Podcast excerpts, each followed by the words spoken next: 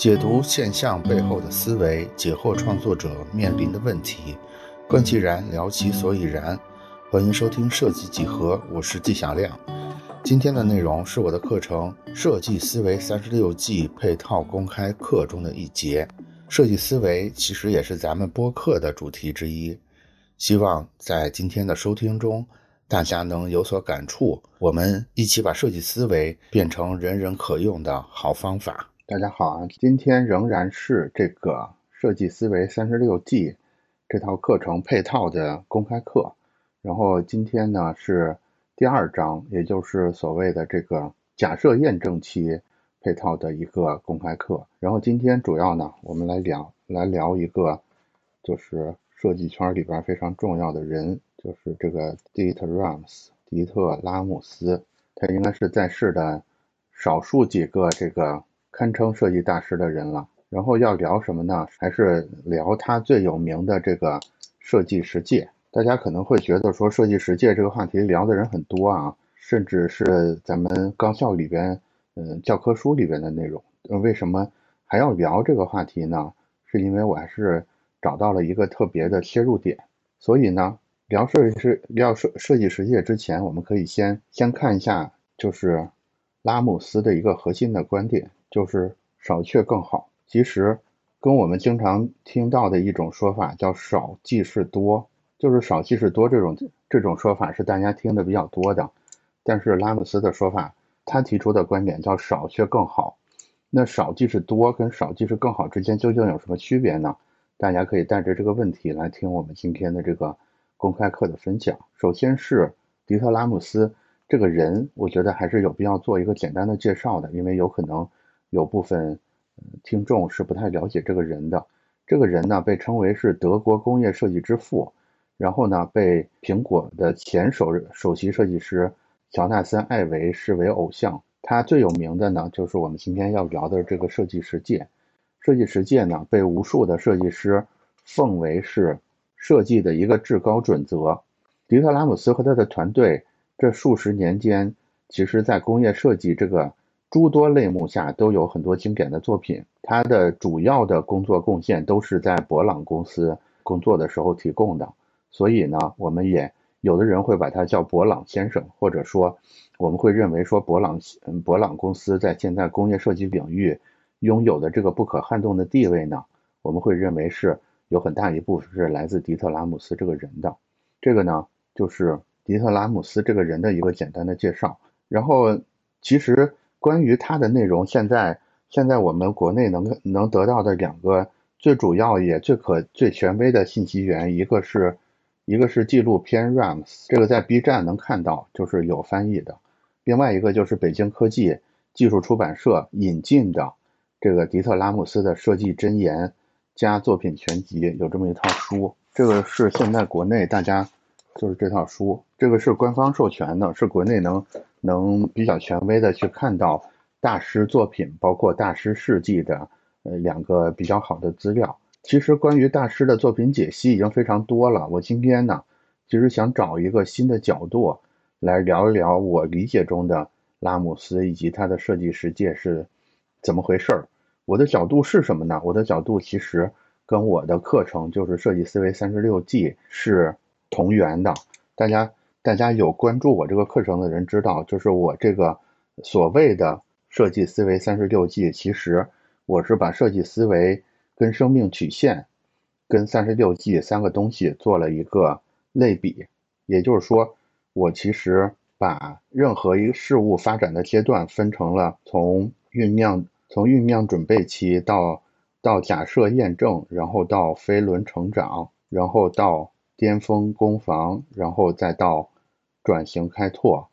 然后再到退出，就是把所有事物的发展呢，大概分成了这么一个曲线的阶段。然后这个曲线里边呢，我给它分成了六份儿，这六份儿呢分别对应六个阶段。这个是呃，就是设计思维三十六计的一个一个整体的思路。然后今天呢，我会把这个思路再套用到这个。设计实践里边，就是我们会用这个生命曲线这各个阶段来重新走一遍迪特拉姆斯他的整个设计师生涯，然后我们去感受一下他在各个生涯里边是怎么逐步的悟出来、领悟出来这个设计实践的内容的。这是今天的主要内容。然后正式开始之前呢，我觉得我们有一个功课是要先做一下的，就是我们要知道，在拉姆斯之前，工业设计这个事儿发生过，就是工业设计这个话题下发生过一个什么样的事儿。我觉得咱们有必要的简单聊一下。就是首先是这样的，迪特拉姆斯他是一个一九三几年生人，我觉得要先往前走大概一百多年去看一下。一八三几年、一八一几年的时候发生的一个事儿，这个时候主要发生了一个工业革命。工业革命呢，其实是完成了机器对手工匠人的替代，跟今天的画面有点像啊。我认为就是大家经常会说，今天正在发生第四次工业革命，对吧？就是我们会说，现在正在完成一个人工智能对传统工作方式的替代，在这个两百年前、三百年前。呃，两百年前发生的这个工业革命呢，跟今天是很像的。它主要是完成了机器对手工匠人的一个替代，所以这个时候呢，传统的手工匠人跟这些还不成熟的这个蒸汽机的这些使用者之间有很多争论。那时候的主要争论是一个关于实用和美的对立的，关于实用和美的一个讨论。嗯，因为初期的时候那些工业制品是相对。之前的手工品是非常粗糙的，非常粗劣的。这个时候，其实传统的手工匠人就是以此为切入点，会说你们所谓的这个机器生产，所谓的这个工业生产，它其实就是对我们手工制品的一个粗劣的模仿。我们承认你们这个机器的生产方式确实能提高生产效率，确实能提升人们的生活水平，但是你们是不具备美的。所以初期的时候就在进行大量这方面的讨论，这个也是整个工业所谓工工业设计或者是工业生产这件事儿在初期碰到的一个情况。然后接下来发生了几件事儿，就让整个工工业设计的走向发生了一系列的转变。我简单的说一下这几件事儿啊。第一件事儿是一八三七年的时候，英国的皇艺就是皇家艺术学院成立了。它成立的目的是什么？其实是要提升。当时工业，呃，英国工业产品的一个竞争力。这个黄奕成立的思路是什么？他其实想说，那既然，那既然，嗯，人们还是追求美，那我能不能找到一群艺术家，把它放在我这个黄奕的这个序列里边，然后我跟人民，我跟这个世界宣扬的一个价值观，就是大家要重新重视这个艺术作品的伟大价值，然后用艺术家来牵引，来实现这个英国。工业产品或者是英国贸易的一个成功，当然这次尝试呢基本上是失败了，是因为当时当时的艺术家会比今天的艺术家更加的偏执，因为当时是第一次出现工业这个东西嘛。当时的艺术家他们的特征是什么？就是一方面他们不愿意了解市场需求，因为之前他们服务的就是王公贵胄嘛，他们也不愿意了解市场需求，同时他们也不认为自己需要了解工业生产。所以呢，这个黄奕尽管成立了，但是没有办法依靠所谓艺术的力量来实现，来真正实现这个英国工业外贸的一个一个增长。这是第一件事儿。一八三七年，英国皇家艺术学院的这次尝试以失败告终了。然后，一八五一年的时候，发生了一个非常重要的事儿，发生的就是第一届世博会。第一届世博会，第一届世博会也是在英国举办的。当时有一个著名的水晶宫，水晶宫这个世博会是个非常重要的事件，因为它等于是第一次世界博览会。同时呢，在这个活动里边惹恼了两位未来很重要的工艺美术运动的引领者。这两位引领者，一个叫拉斯金，一个叫莫里斯，就是咱们就叫小小金和小莫这两位吧。就是小金这个人呢。就是当时就参加了这个水晶宫的博览会，参加完之后，他的感觉是特别失望的，因为他就觉得这个水晶宫博览会当然看起来很豪华，就是世界上的人们第一次看到如此巨大的一个由玻璃组成的建筑物，但是他就觉得这个东西有问题。他用他的话说，他认为水晶宫就只是一个巨大的温室，然后其中展出的这些产品呢也不太好。不太好的点就在于，他们还是在笨拙的模仿那些手工制品，比如说有装饰过度，比如说有功能跟形式完全脱节的问题。参加完这个水晶宫博览会之后，这个拉斯金这个小金呢，他就暗下决心说，我要做一套就是全新的设计理论体系出来，因为他就察觉到说，如果没有理论体系的指导的话，就是任由大家任由所有的厂子，呃，所有的人去根据自己的想法去。做所谓的设计的话是有问题的，所以他就做了一个，提出了一套关于工艺美术的理论体系。他的核心观点是什么？他的核心观点是他认为设计这个事儿虽然跟艺术是相关的，但是设计自身有一些美术无法取代的部分。这个部分是什么呢？就是设计是有一个服务社会的功能的，就是他认为设计。应该为大众服务，而并非只为社会精英群体服务，就是他的想法跟前面黄奕的想法就有点不一样了。就是黄奕的想法仍然是要艺术家为牵引，但是这个小金就提出来说，我们有没有可能把设计从美术里边给分离出来？好，这是这是工艺美术的第一个领军人物，小金，其实他也是唯一的一个领军人物。另外这个另外这个小莫呢？也参加了这个一八五一年的这个水晶宫世博会，他跟这个拉斯金的感觉非常的像，他也是感觉特别难受，就是看这个水晶宫里边展出的这些作品，甚至有一个说法是他在那里头就看吐了，反正就是觉得特别的差，所以呢，他也是参加完这个世博会之后就暗下决心说，我是不是也应该为这个。为工业设计，或者是为设计，或者是未来做点什么，所以呢，他也是就立志去学习设计。要知道，这个小莫比小金大概小个十七八岁的样子，所以这个时候他是个年轻人，只有十七岁。这个时候呢，他就去了这个英国牛津大学的建筑系去深造，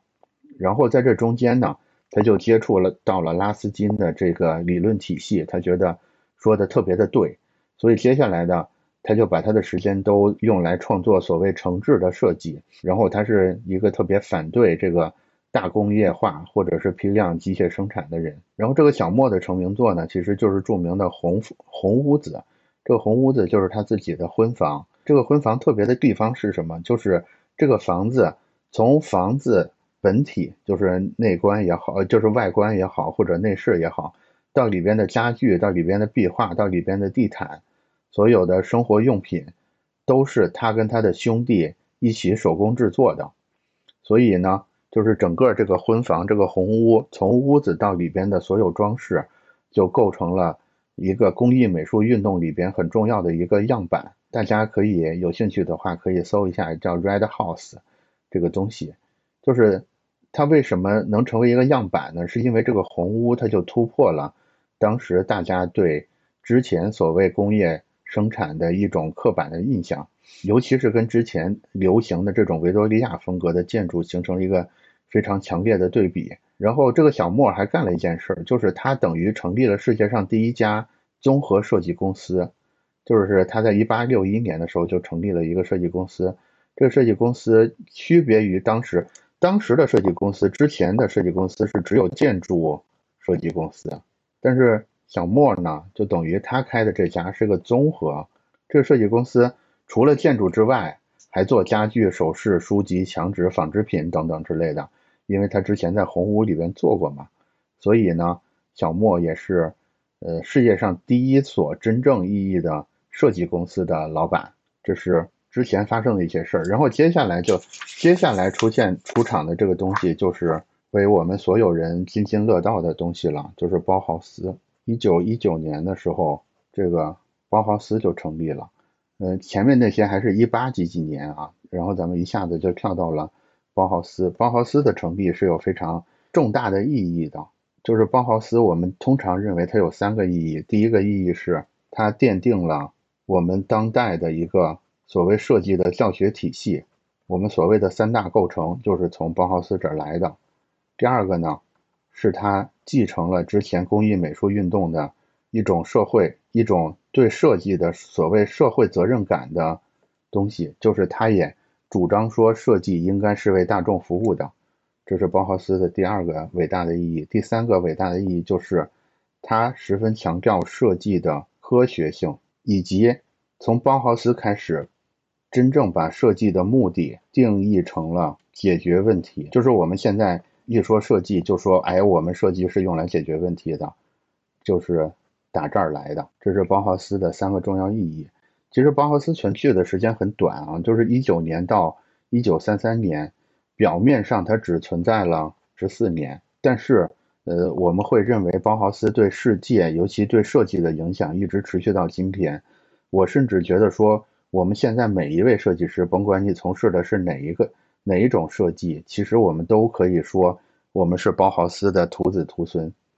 然后，包豪斯在这个三个意义之外，还有三个很重要的基本原则，也是影响非常大的。第一个就是著名的形式追随功能，大家现在是不是在很多地方依然能看到这句话？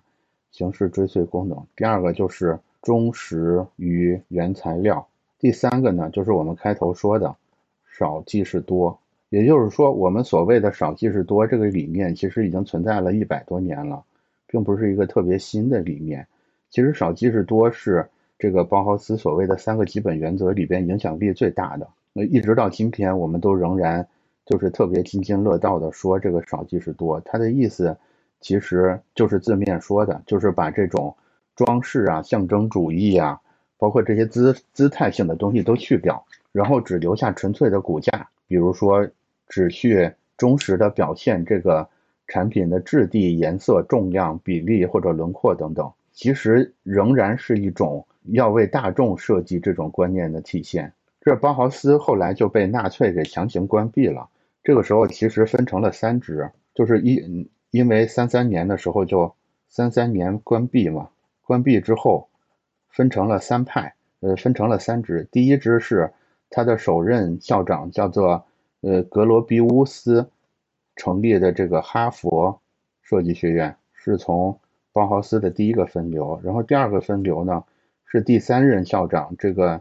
米斯凡罗德成立的芝加哥设计学院。然后第三支就是剩。在呃留在德国的这些剩余的包豪斯学员成立的这个叫乌尔姆学院，这个乌尔姆学院呢，就是后面跟我们今天的这个主角拉姆斯有大量的故事可以讲。就是为什么一开始的时候就要就要花这么长的篇幅去说这么多历史上的事儿，这么多其实也并不好玩的事儿呢？原因是因为这也是我在这个公开课里想。想表达的一个观点，也就是说，我们看到的任何一件事情，我们认为呃很经典的或者是很奇怪的任何事情，它其实都是有一个发展的脉络的，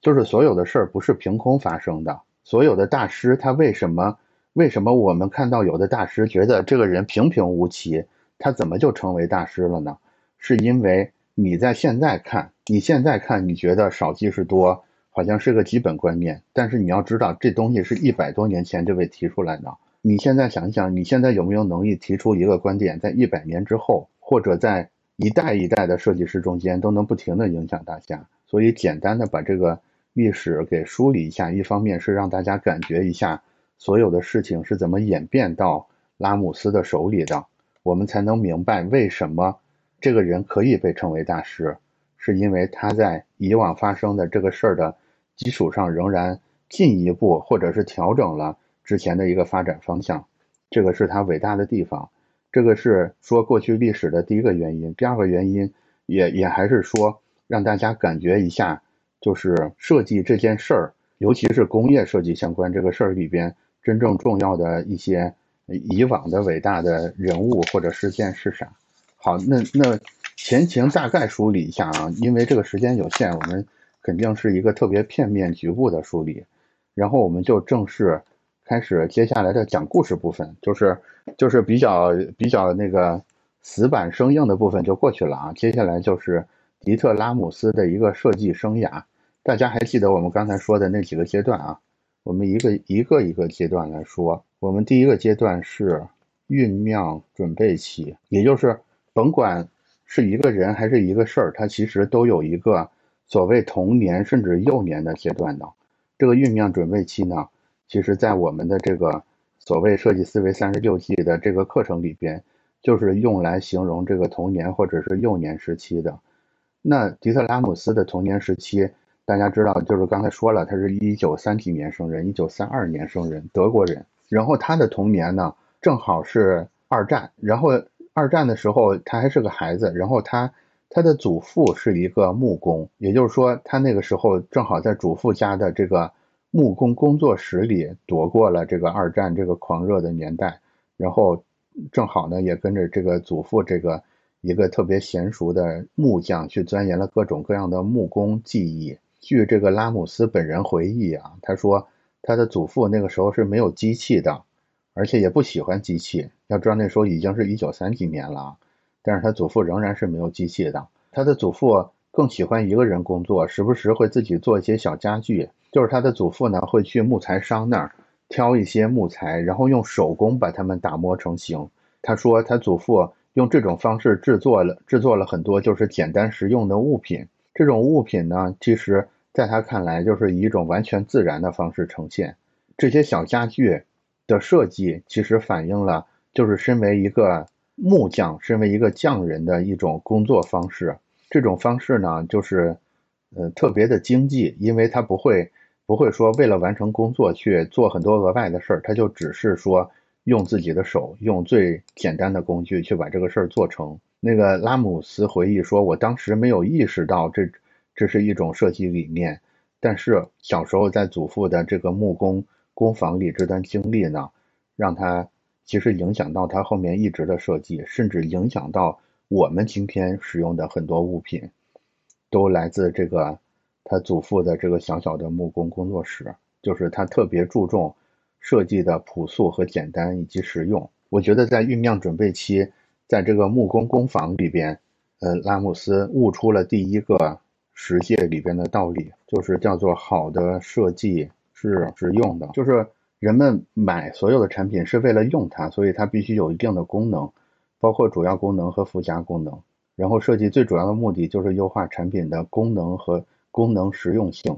就是好的设计是实用的这句话。听起来就特别的普通，好像没有什么东西。但是我们其实可以反思一下，我们日常是不是在做大量不实用的设计？就是我们忘了这个东西是要给人用的，而是为了一些炫耀，比如说炫耀我们的创作才能，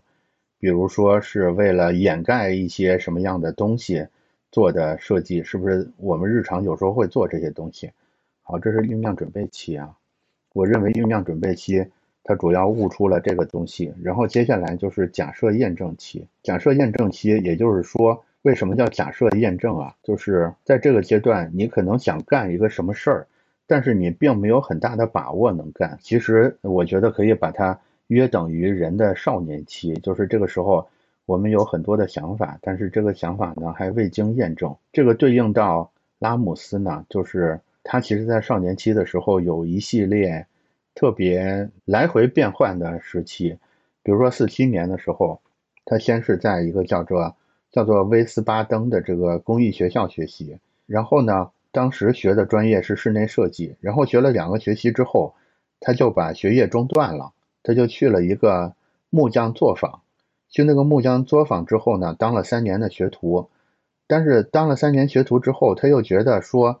这个作坊并不是他想象。中那种就是他小时候那种，呃，基于手工或者是有很大、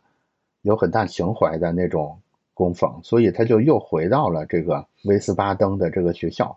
呃，回到学校之后呢，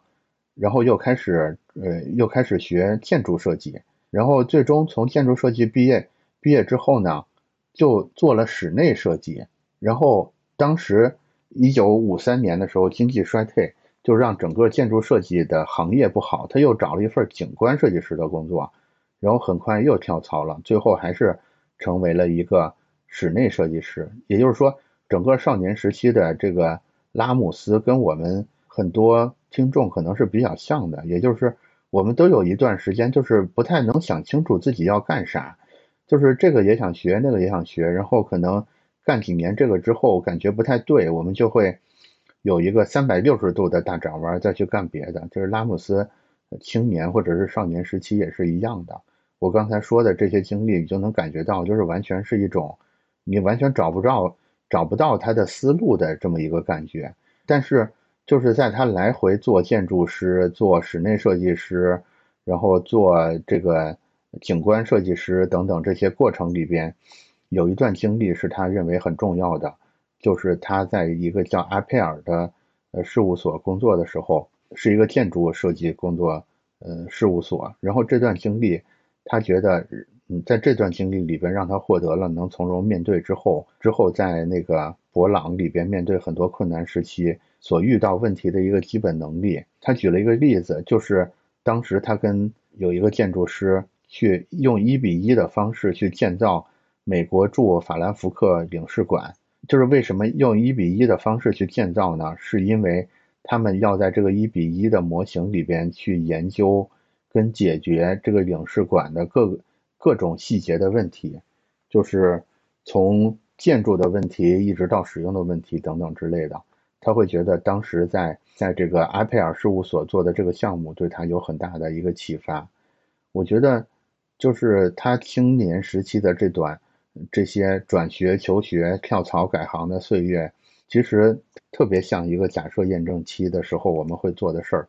就是我们总是在尝试，但是有时候运气好能验证出来一些想法，有时候运气不好就要来来回回不停的尝试。我觉得这个阶段，拉姆斯悟出来了一个非常重要的东西，就是好的设计是创新的。就是这个话听起来又是句废话，对吧？好的设计难道不是创新的吗？但是你结合他的这个经历，你来看这件事儿，也就是说，即使他后来有了这么大的成就，但是他。回头去望，呃，少年时期的时候，他可能也并不也也并不觉得这个假设验证期或者少年时候的来来回回的这些转学、求学、跳槽、改行是在浪费时间，它反而是一种成长里边必须的过程。这是假设验证期，然后按我的框架，接下来就到了一个飞轮成长期。飞轮成长期其实就是对应这儿，就是对应这里，就是第三个阶段就开始飞速上涨的时期。为什么叫飞轮成长期呢？是因为在这个阶段，我认为你要能快速成长的话，一定是你在这个阶段能团结到更多别的要素来协助你，你才实现了这个成长。那对拉姆斯来说，他的飞轮成长期是什么时候呢？其实我觉得就是。他进到博朗的时时期，也就是说，进到博朗这个事儿啊，对，对博朗跟对拉姆斯来说，我觉得都是有一种命中注定的感觉。用他自己的描述，就是加入博朗的感觉，就特别像是加入了几个由志趣相投的年轻人组成的团体。就是尽管是找到一份工作，但是那个感觉反而是很年轻的朋友在一起的那种很快乐的感觉。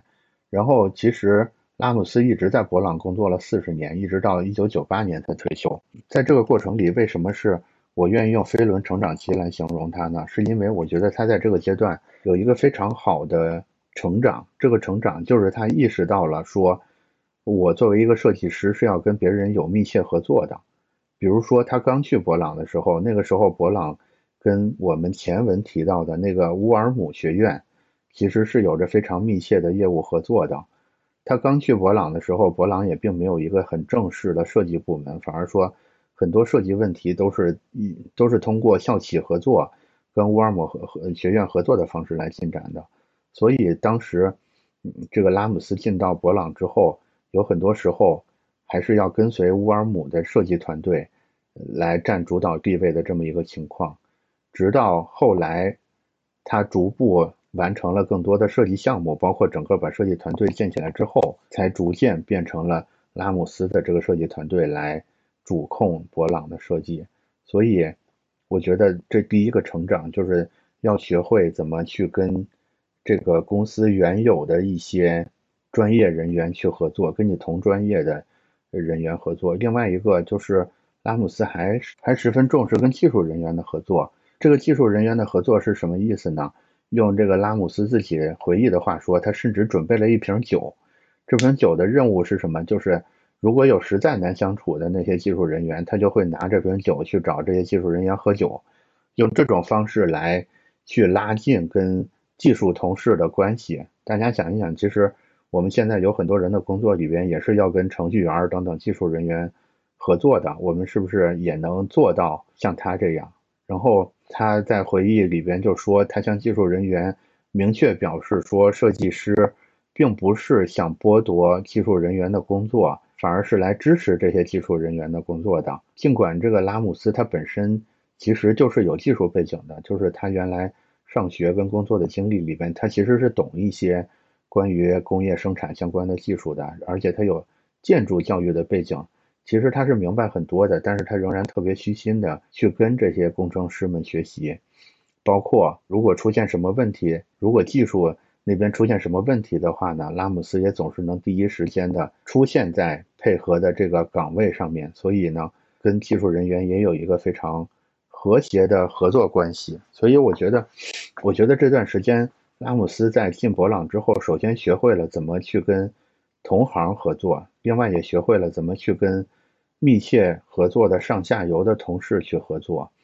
我觉得他在这儿就是找到了合作的飞轮，找到了合作的飞轮，然后才能实现他包括博朗在接下来的一个在工业设计方向上面飞飞快的进步。我觉得他在这个阶段应该是悟出来了这个道理，就是他实践中的一条。叫做好的设计是产品易于理解。大家要注意到，就是我的解读方式比较另类啊。就一般人在解释或者在解读他的实践的时候，这个时候就应该会上案例了。也确实是，就是拉姆斯其实是一个作品非常丰富的设计师，他一生完成的堪称经典的设计作品都有几百件。其实他是有非常多的作品可以来。辅助理解他这实践是什么意思的，但是我觉得今天我既然要做的是一个另类的解读，所以我就刻意的不说这些作品的事儿了。我更愿意用他成长的过程来去带大家一块儿体会一下，就是他所谓的实践每一个究竟是怎么回事儿。所以我会认为说他在进入博朗的这个飞速成长的时期，他感觉到了你要去跟别人合作的一个重要性。同时，他把这个也升华到了他的设计里边。也就是说，如果你要做一个好的产品的，你要做一个好的产品的话，你这个好的产品不应该是高高在上的，你要去主动的适合别人认知的水平去配合别人的使用。这个是好的设计是使产品易于理解这个这个的意思。然后接下来呢，就是按我的框架就来到了这个巅峰攻防期。巅峰攻防期是什么意思？就是，就是按这个曲线，就是在这个高位的时候，就是在高位。我会认为说，拉姆斯在博朗工作的大部分时间，其实都在这个巅峰攻防期。然后在在这里边，其实也产生了他最丰富的、最丰厚的一些设计成果。就是刚才我们说他在博朗工作了四十年嘛，这四十年间。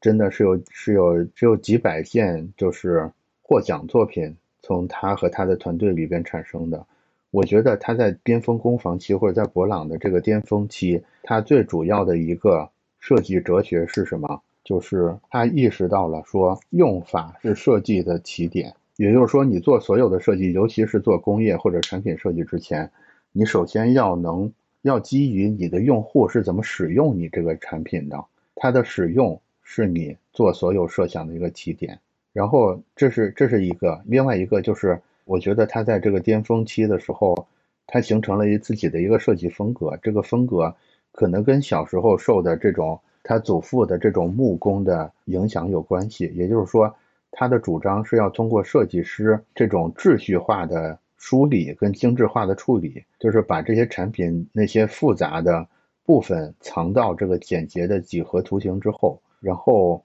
要敢于或者是善于使用全新的材料，比如说铝合金，比如说塑料，比如说有机玻璃等等之类，这些在当时可以说是非常前卫的材料，用来去组成你的设计方案。这个时候我就不得不提一个作品了啊，这个作品可能是我今天这个公开课提到的唯一一个他的作品，就是被称为白雪公主之冠的 S.K. Four 留声机。收音留声机，我觉得这个这个东西就是这个这个留声机是拉姆斯设计生涯里边的一个最大的转折点。大家有兴趣的话，可以去搜一下这个 S.K. Four 收音留声机，或者被称为“白雪公主之冠”。我大概形容一下，它是一个什么样的产品。它的整个调性跟今天我们看到苹果产品的调性特别的像，就是特别的简洁，然后有一个有秩序感。它当时突破性的一点是，它第一次把有机玻璃这个材料用在一个留声机这个产品上。也就是说，在一个简洁的面板上有一个留声机，然后再在上面做了一个有机玻璃的盖儿。这种工业产品在我们今天看来可以说是司空见惯的。但是你要知道，我们今天见到的所有类似这种形式的作品，我们都可以认为他们多多少少的是在向这个 SK4 致敬。我觉得这个作品代表着，呃，拉姆斯的设计哲学第一次有了一个实物的呈现。他之后。呃，他之后的很多作品也都继续在延续这条路往下走。当时有一个有一个设计评论家吧，他发表了一篇设计文章，他认为博朗设计有三个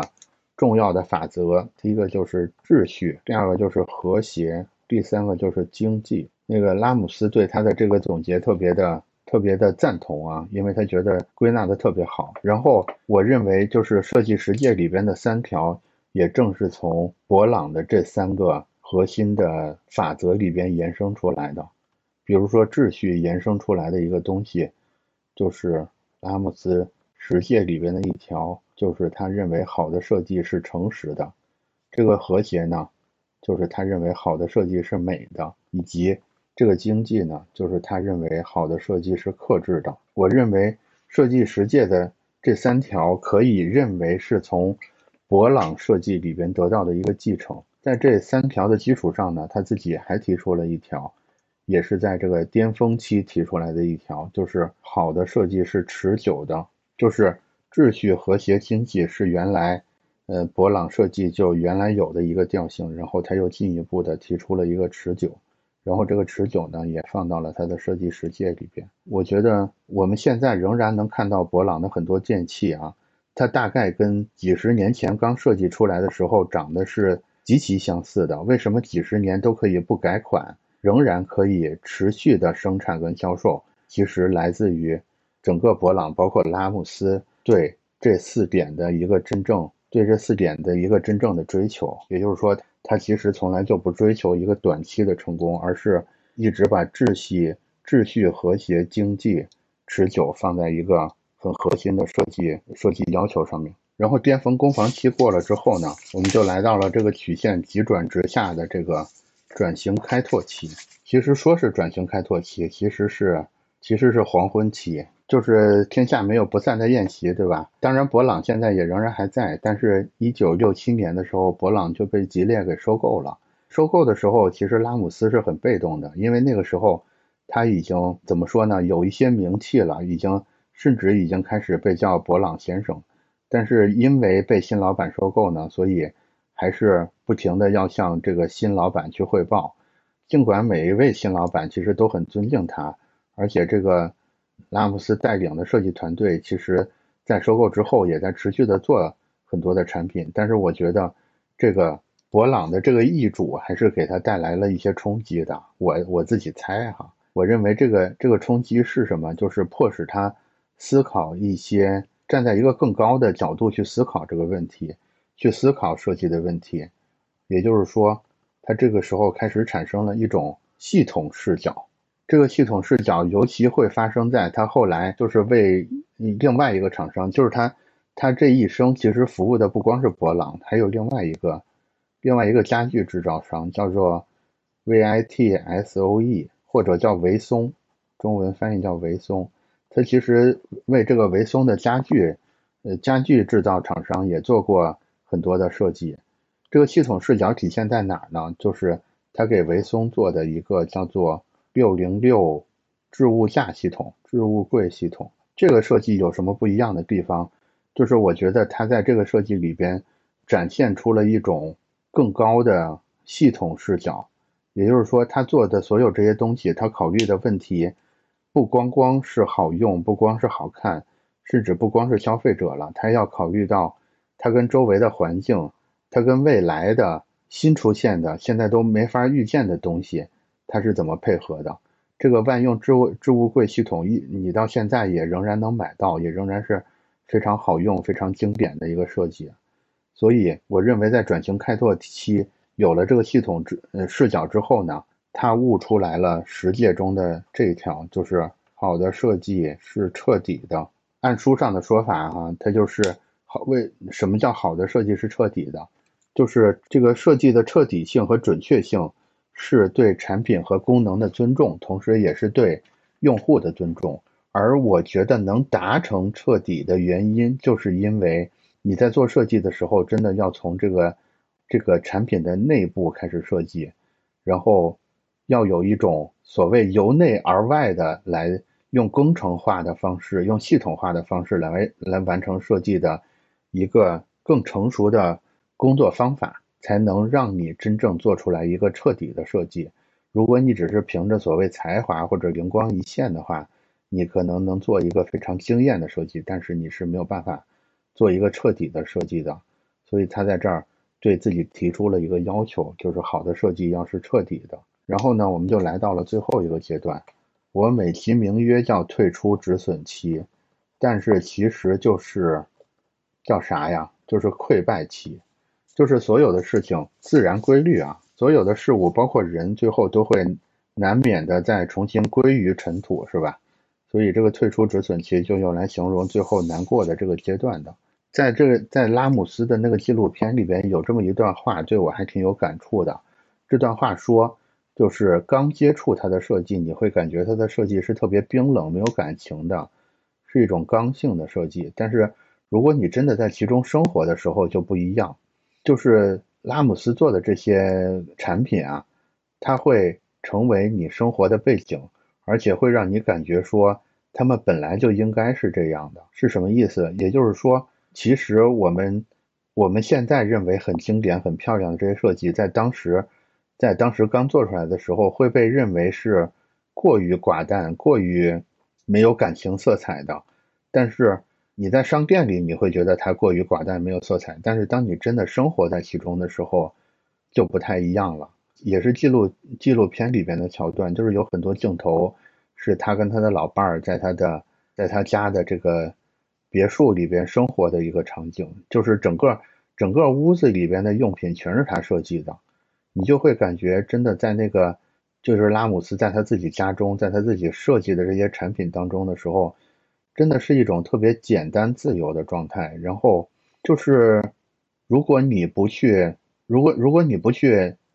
刻意的去关注某一个用品的话，所有的用品就好像就自己就长在那个环境里一样。但是你要用的时候呢，它就会正好出现在你的手边，就是有一种一切都恰到好处的感觉。就是这种没有没有特别多感情色彩的东西。其实反而能让人感觉在里边很放松，然后很可以去做一些真的有突破性的事儿。也就是说，当这个环境很吵闹的时候，它反而有时候就把人的这这种主体性给夺走了。所以我能从那个纪录片里边感觉到那句话，就是当你真的在其中生活的时候，不一样的那种感觉。所以我觉得，我觉得在这里边，拉姆斯也是。悟出来了，最终的一条也是最关键的一条，就是好的设计是尽可能少的设计。就是在最后这个归于安静、归于初始的这个阶段里边，其实你会发现，所谓的简简单单才是真，对吧？用用那个书里边的话说，就是叫回回归纯粹，回归简单。我觉得是，尽管拉姆斯现在还并没有到一个什么。终局的阶段，但是它的设计里边可以提示我们这一点。另外还有一点就是，他还提出了一点，就是好的设计是环保的。我在我没有在他的这个职业经历里边找到对应的一环，但是这十届不能就落了这一条，所以还是要提出来。就是这个这个也是现在就是所有世界大家都很重视的一点，就是碳中和等等之类的。也就是说，你做这些设计的时候，还是要考虑说。它对你对环境方面的责任是什么？这个可能不光是对物理方面的一个环境污染，甚至包括对视觉的污染，或者是对大家这种认知上面的污染，其实也应该如果你现在是想做一个好的设计，你也要考虑到对这些东西的一个保护吧。然后最后我来收一个尾，我觉得我们其实所有人都会说设计以人为本，但是怎么怎么才叫真正的设计以人为本呢？我觉得其实这个迪特拉姆斯做了一个非常好的示范，也就是说以人为本的方式，与其说是服务好人，让人快乐，不如说是我们的这些设计作品可以让人。因为使用它们而变得更美好，什么意思？就是假如说，就是按纪录片里边呈现的他在自己的产品中生活的这种状态，我觉得如果我们也可以被这种设计优良的作品包围着，每天不知不觉，就是我们没有感觉我们在用一个很很了不得、很很奇怪的设计，但是这些设计又真的是达到它设计实践的这些要求的话，我觉得我们会。在潜移默化之中去接受这些优良设计对我们的影响，我们会变得像设计这些作品的设计师一样，变得很沉稳，变得很谦逊，变得很单纯，变得很直率，也变得很勇敢。假如说我们做出来的作品，甭管是平面作品还是产品作品，甚至是一个服务流程的设计，假如说我们做的设计能达成这么一个效果，就是让我们的使用者在在被我们的呃这个这个作品服务的过程里边，也变成一个像我刚才说的更沉稳、谦逊、单纯、直率、勇敢的人的话，这个是不是才是真正的以人为本呢？以及如果我们真的能达到拉姆斯说的这设计实界的话，会不会设计的价值才能得到一个真正最大的体现呢？我觉得这个可以是我们今天这次。公开课，大家拿回去细细体会的一个点。然后呢，今天的内容就是这样了，就是特别非典型的一次关于迪特拉姆斯的讨论。因为一般我们在讨论这种大师的时候，经常会把百分之九十的时间都放在作品上。但是我们，我今天就试了一下，故意不去聊作品，我觉得也可以视为是某种形式的内容设计吧。我也希望今天的这个内容设计能让大家从我的讲述里边感觉到一些之前迪特拉姆斯你没有想到的切入点。然后，我觉得这些大师存在的原因也不是单纯只是为了让我们崇拜他们，而是而是还是给我们做出一个榜样，说当我们在酝酿准备期的时候，当我们还年轻的时候。或者当我们碰上一个重大人生挫折的时候，我们可以从这些大师的身上，从他们的经历、他们应对这些事儿的态度，从他们的作品里边得到，我们也应该去怎么做的一个启发吧。我觉得这个可能是我们为什么要去聊大师、学大师的一个重要的原因。那今天的内容大概就是这样，拜拜。以上就是这次公开课的内容，相关的公开课我们还会继续更新在播客中。有任何问题，或者有想深入讨论的话题，评论区我们等你。